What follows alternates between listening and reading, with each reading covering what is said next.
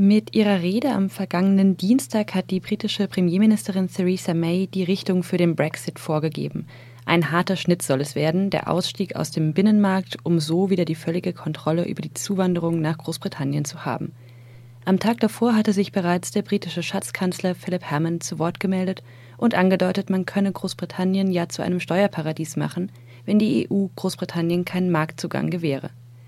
Die Einführung der niedrigsten Körperschaftssteuer aller Industrieländer hat die Regierung von Theresa May ohnehin bereits angekündigt. Diese Drohung wurde durch die Rede von Theresa May wieder etwas abgemildert. Sie könne sich nämlich durchaus vorstellen, für den Zugang zum europäischen Binnenmarkt zu zahlen, in Anführungszeichen, so die Premierministerin. Dennoch äh, eine erste Frage an Sie, Herr Horn. Wie realistisch ist ein Steuerparadies Großbritannien überhaupt? Nun, das kann sicherlich die britische Regierung beschließen, indem sie alle Steuersätze für Unternehmen sehr niedrig ansetzt.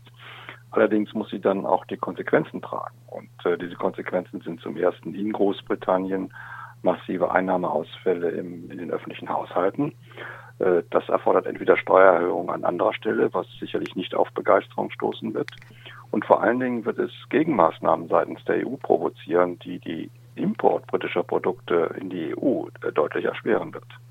Philip Hammond sagte in seinem Interview mit der Tageszeitung Die Welt außerdem, dass er zwar hoffe, dass Großbritannien weiterhin im Großen und Ganzen dem europäischen Sozialstaatsmodell folgen werde, dass aber die äh, Wettbewerbsfähigkeit des Landes im Vordergrund stehe und dass man dieses Modell zur Not aufgeben werde.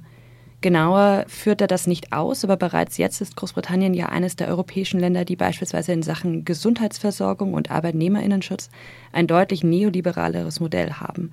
Daher die Frage an Sie, was wäre denn zu erwarten, sollte Großbritannien, wie Hammond es formuliert, sein Wirtschaftsmodell ändern? Nun, ich denke, es wäre zu erwarten, dass man vor allen Dingen bei den Steuern sehr viel tut, um Unternehmen zu entlasten, ich kann mir auch nicht vorstellen, dass beim Sozialmodell weitere Absenkungen äh, erfolgen. Zumindest dürfte das erhebliche Widerstände innerhalb Großbritanniens hervorrufen. Äh, das kann der Schatzkanzler nicht so einfach durchsetzen. Und man muss natürlich aufpassen, dass da sehr viel Rhetorik drin ist, die die Verhandlungen beeinflussen soll.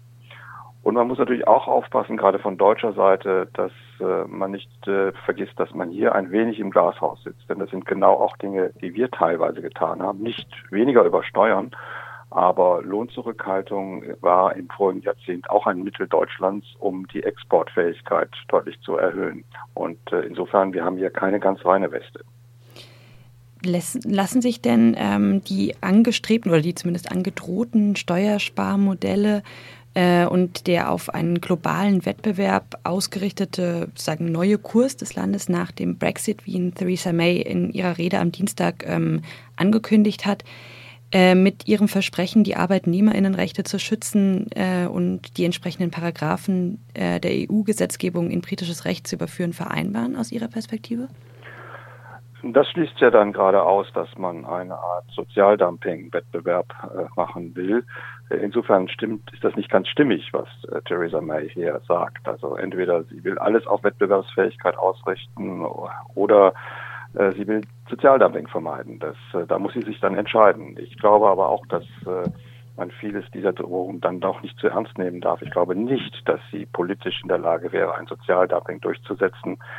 Denn die Stimmen für den Brexit kamen ja auch teilweise aus Regionen, die sich sozial benachteiligt fühlen. Und man wollte der Regierung in London auch eins auswischen, weil man sich vernachlässigt fühlt von ihr. Dass man mit dem Brexit diese Vernachlässigung noch steigert, halte ich für politisch äh, kaum realisierbar. Nun ist ja die EU selbst zumindest, wie Sie eben auch gerade schon gesagt haben, jetzt am Beispiel Deutschlands, an vielen Punkten für eine Deregulierung des Marktes eingetreten.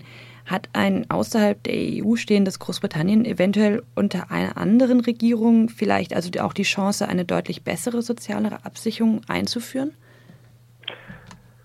Das ist richtig. Äh, Großbritannien gewinnt hierdurch natürlich auch Autonomie zurück. Und das ist ja einer der Kernpunkte dieser Entscheidung gewesen. Sie sind frei sowohl in die eine wie in die andere Richtung. Und das äh, wird der politische Prozess in Großbritannien zeigen, in welche Richtung man sich bewegt. Aber auch die EU sollte sich wirklich ernsthaft fragen, ob sie nicht hart daran arbeitet, die politische Unterstützung für Freihandel, für offene Märkte dadurch wieder zu erhöhen, dass man den Menschen sagt, es geht nicht zu euren Lasten, ihr müsst euch nicht sozial einschränken, ihr werdet immer diejenigen sein, die unter erhöhter Wettbewerbsfähigkeit zu leiden haben. Äh, hier ist eine politische Aufgabe auch für die EU und insbesondere die Kommission, deutlicher zu machen, dass soziale Standards und internationale Wettbewerbsfähigkeit sich einander nicht ausschließen eine ähm, Frage, die jetzt so ein bisschen an Prophetie grenzt vielleicht, aber sehen Sie denn überhaupt eine Chance für, eine, ähm, für einen Regierungswechsel in Großbritannien, für eine Labour-Partei an der Regierung, die ähm, solche, solche besseren Absicherungen einführen könnte? Nun, äh, im Moment sieht es äh, wahrlich nicht danach aus, weil die Labour-Partei in, innerlich sehr zerstritten ist. Aber natürlich findet eine Debatte um die Sozialstandards auch innerhalb der konservativen Partei statt. Äh, hier braucht man nicht nur auf die Labour-Partei zu schauen, sondern man muss auf das gesamte Parteiengefüge und nicht zuletzt auch die Gewerkschaften schauen, was sie bei dieser Regierung durchsetzen können. Ich denke, eine konservative Regierung, die aus der EU austritt und gleichzeitig Sozialdumping macht, ist sehr schnell in sehr großen Schwierigkeiten. Und genau deshalb wird sie es nicht tun.